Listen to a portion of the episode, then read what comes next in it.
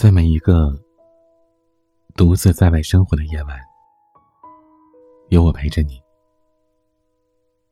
我是彼岸。今天和各位讲一个关于女儿出嫁的故事。参加工作的第一年，二十五岁的我回家过年。在家待了七天之后，爸爸送我去火车站，把家里所有的钱都塞给了我，让我多买几件漂亮的衣服，学会打扮自己，别太丢他的脸。火车开动了，他还一直追着火车大喊：“十五车厢八十九号座位的那个女孩啊，眼光不要太高。”看见差不多的一个男孩子，就抢一个回来给我看看啊，否则啊，你就变成老姑娘了，没有人要了，到时候我就不养你了。年复一年，这些话是爸爸送我上火车前的离别语，因此我成了整个车厢的重点人物，没人要的老姑娘。可一直到我爸六十了。我还是没有实现他的愿望。每次回家，爸爸嘴里总是唠唠叨叨的说：“不养老姑娘了。”可每次都提前准备了很多我喜欢吃的东西。二十八岁那年，我终于有了可以带回家的男朋友。国庆节前，我打电话回家。让爸爸准备好酒，烧好菜，等着见准女婿。爸爸憨笑着说：“好嘞。”国庆小长假前一晚，男朋友发了微信，让我去他宿舍一趟，一起买给二老的礼物。可我做梦都没有想到，这条消息是另外有人在操纵他的手机，目的很简单。上演一场出轨的好戏。我看到眼前的一幕，没有流眼泪，没有悲伤，甚至连愤怒都忘记了。我不知道自己是怎么冲出公寓的。我在宿舍里睡了整整一天，竟然是警察叔叔把我叫醒的。警察叔叔说。在他们没有清醒之前，你是最大的嫌疑人，哪儿都不准去。我被莫名其妙的带进了警察局里拘留，而那对贱男渣女，竟然煤气中毒了。两天之后，那个男的醒了，算他的良心没有被狗吃完，亲口告诉了警官与我无关，我这才被放了出来。但是要等那女的醒了，才能彻底摆脱嫌疑。我从警察叔叔的手中接过了电话，打开手机，满屏全是短信的提示。还没仔细看，我的好友电话就打过来了。哎呦，我的小祖宗，你总算是接电话了，快点快点，快来医院！你爸，我爸怎么了？你爸知道你出事儿，连夜从老家赶过来，火车没赶上就打了个黑车，黑车司机为了赚钱疲劳过度，结果高速公路上出车祸了。我赶到医院时，我爸刚做完手术，因为伤势太重，浑身都缠着白色胶布。他躺在那里，一动也不动，任由医生和护士围着他转。没有痛不欲生，没有大哭大闹。我的下巴在发抖，肩膀在发抖。我使劲儿的用牙齿咬住了嘴唇，鲜血从嘴边流下，又从下巴一滴一滴的滴在了紧握成拳的泛白的手背上，形成一朵朵刺眼的花朵。心有灵犀，我爸感应到我来了，他睁开了微弱的双眼，零零碎碎当中，我大概明白他要说什么。解开他用三根鞋带连接的裤腰带，从他的三角裤前面的拉链里掏出了一个透明的塑料袋。打开袋子，里边有一叠人民币，一本存折，还有几个本子，分别是老家房子的房产证、林山的园林证，还有一个养猪场的营业证。除此之外，还有一张纸条，上面写着：“这些是老申家的全部家当，我全部带来了。”希望能起到作用。如果钱不够，我再想办法。哪怕是卖身卖血，也不能让我闺女坐牢啊！我从来不是一个那么容易就被感动的人，可在那一刻，我把二十多年来的眼泪全都哭干了。在得知女儿出事之后，我怕她丢下了锄头，回家翻箱倒柜的带上了全部的家当，满身都是泥巴的衣服也来不及换，就一路飞奔了过来。而这个人，只是我的养父。我是从小被遗弃的孤儿，是申爷爷从玉米地里捡回来的。我爸说。当时我很小，就跟老鼠差不多大。是我那个连猪都喂不好的母亲，用米汤喂活了我。我妈身体不好，一直生不了孩子。我爸快三十了都没有自己的孩子。把我捡回来之后，爸爸妈妈特别高兴，把他们能想到的爱，都给了我。我妈不识字，我爸只读过两年的书，除了阿拉伯数字，他几乎没写过其他字。可是，他却把我小时候成长的事儿，全都记在了笔记本里。小的时候，每当我不听话，我爸就高高的举起了小本子说：“丫头，你看看，这些全部都是你惹祸的证据。”如果你以后不孝顺我们，我就拿着它去问你要债。每当这个时候，我就假装很害怕的样子，故意让他嘚瑟嘚瑟。其实啊，我早就看过了他写的七歪八倒的东西了。那上面密密麻麻的记载的都是我什么时候会说话了，会走路了，哪天感冒发烧了。哪天拉肚子了？哪天摔跤了？哪天哭鼻子了？我们家很穷，偏偏我又喜欢惹事儿。每次我惹事之后，我爸就一副恨铁不成钢的样子打我。但说是打，其实根本就不疼。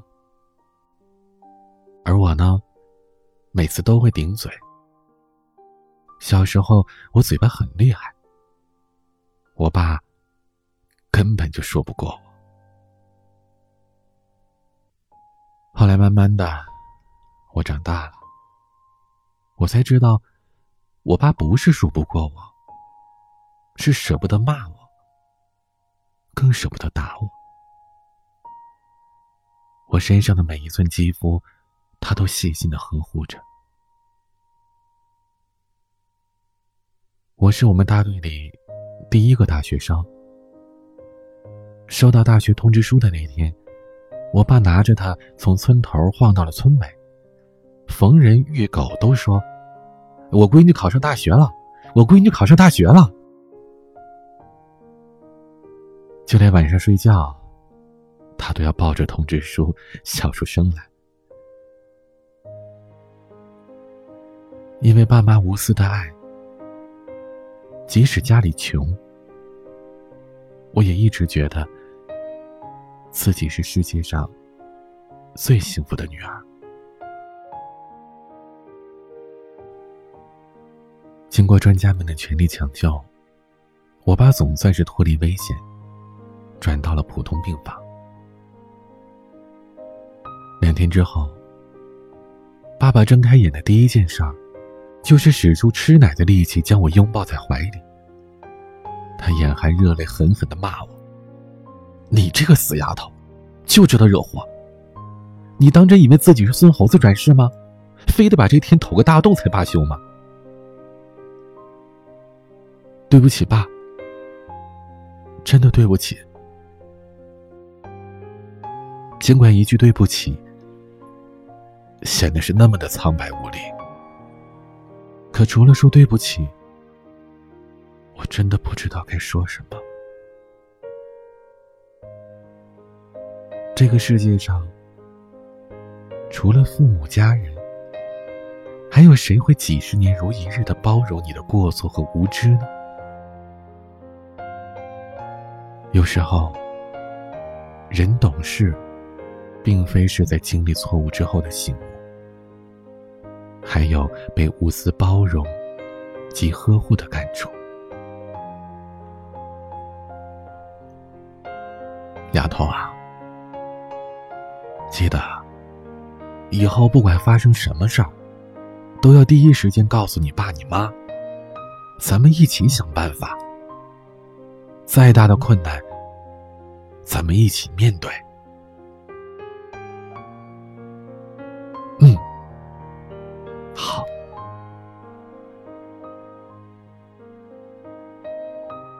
我用力的嗅了嗅爸爸身上最廉价的烟草味，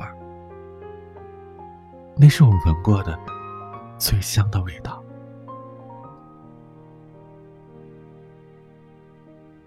看着父亲。安静的入睡，我很庆幸他还在我的身边，摸得着，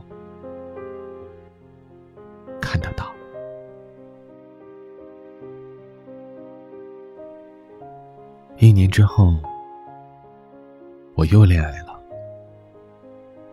男朋友和我一样，是大山的孩子，家境不好。我把他带回家的第二天，我爸却让我和他分手。我和爸爸大吵了一架。我朝着他吼：“我们自己都穷，你凭什么看不起别人穷啊？”我爸知道我在气头上，没和我吵，只是坐在院子里抽闷烟。第二天，等我的状态好了一些之后。我爸再和我说：“闺女啊，爸爸不怕养老姑娘，也从来都不势利，更不会嫌弃她穷。爸是觉得她心里边穷啊。原来，爸爸问了男友对于婚姻和未来有没有什么规划。”男友却说：“我爸在嫌弃他，还说如果结婚一定得回他老家，让我相夫教子。孩子可以不用生很多，但一定得有男孩。”我爸语重心长的告诉我：“两个人组建家庭，不怕一时吃苦，最怕的是日子没有希望，没盼头。”在被爸爸点破之后，我就特别留意了男友，发现他自尊心超强不说，还极度的自私，张口就让我把那攒下来准备在三线城市买房的首付钱，拿去他的十八线城的老家，全款买房，还说希望我婚后能当家庭主妇。我让他凡事最少得跟我商量一下吧。可他居然说什么“夫唱妇随是天经地义的”，吓得我赶紧和他分手了。后来，我又谈了两次恋爱，都以失败告终了。眼看着和我同龄的孩子都上了小学，三大姑七大姨的都开始着急了。可我爸却是一点都不着急，他总是安慰我：“爸爸攒了不少钱，至少够我和你妈养老的。你只管去过自己想要的生活吧，不用担心我们。我们也不会急着把你嫁出去。我们唯一的希望就是你能平安、健康、幸福。”我懂我爸的意思，他不是不想我结婚，只是希望我明白，婚姻是锦上添花，而不是雪中送炭。感谢不催嫁的爸爸，更要感谢一直肯定我和支持我的爸爸，是他教会了我不必在意别人怎么说。也不必随波逐流。是他让我明白，三十岁不结婚的女儿，不会成为父母的负担。女儿生活的不快乐，才是父母最深的牵挂和担忧。今年我三十三岁了，终于要嫁人了。对方是南方人，去过几次他家里。那是我见过最和睦的家庭，父母恩爱，脸上永远挂着朴实的笑容。他跟任何人说话，都是温言软语的，让人有一种特别舒服、踏实、温暖的归属感。我带着他回家。面对我家的砖瓦房，他没有一点的违和感。进门和妈妈寒暄了几句，就走进厨房，挽起了衣袖，从爸爸手里接过了菜刀。我爸看着他动作熟练，嘴角都笑弯了。我闺女不贤惠，不会做饭，不喜欢打扫房间，很少洗衣服。她丢三落四，邋里邋遢的。生活呀，永远都是一塌糊涂。你要娶了她，就真的变成老公，变成劳工了。没事儿，这些我都做习惯了。只要有他在，再乱我收拾，再乱都温暖。男友一点不觉得父亲所说的是缺点。在男友的观念里，能给最爱的人做一辈子饭，洗一辈子衣服，也是一种幸福。就像他的爸爸，一辈子没有大富大贵，却把他妈妈宠成了最幸福的人。出嫁那一天，我妈很难过。我爸说：“不准哭，结婚是喜事儿，要高兴。”可是，他老人家的喉咙明显的哽咽，眼底也有湿润的痕迹。坐在婚车里边，后视镜里爸妈的身影是越来越小。我鼻子一酸，把头伸出了车窗，朝着身后大喊：“爸爸，我爱你和妈妈，永远爱你们。”这是我欠了二十多年，不好意思表达的最爱，别扭的关怀，说出口的感觉真好。我看见我爸高兴的跟个孩子似的。我妈耳朵不好，不知道我刚才说的是什么。我爸就对着我妈的耳朵边重复我说的话。他笑着笑着就哭了。坐在车上的我，望着父母的身影越来越远，眼泪就涌了出来。爸妈，我爱你们。今天的这个故事，也许有些剧情，生活中很难遇到。但子女对于父母的爱，父母对子女的爱，却是真真切切的。希望每个人都能有一个永远可以依靠的。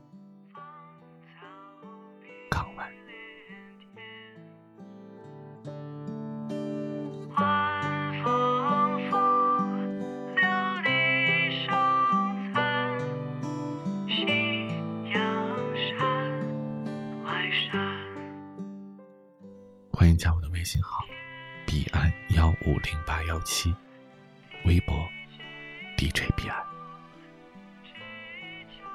我是彼岸。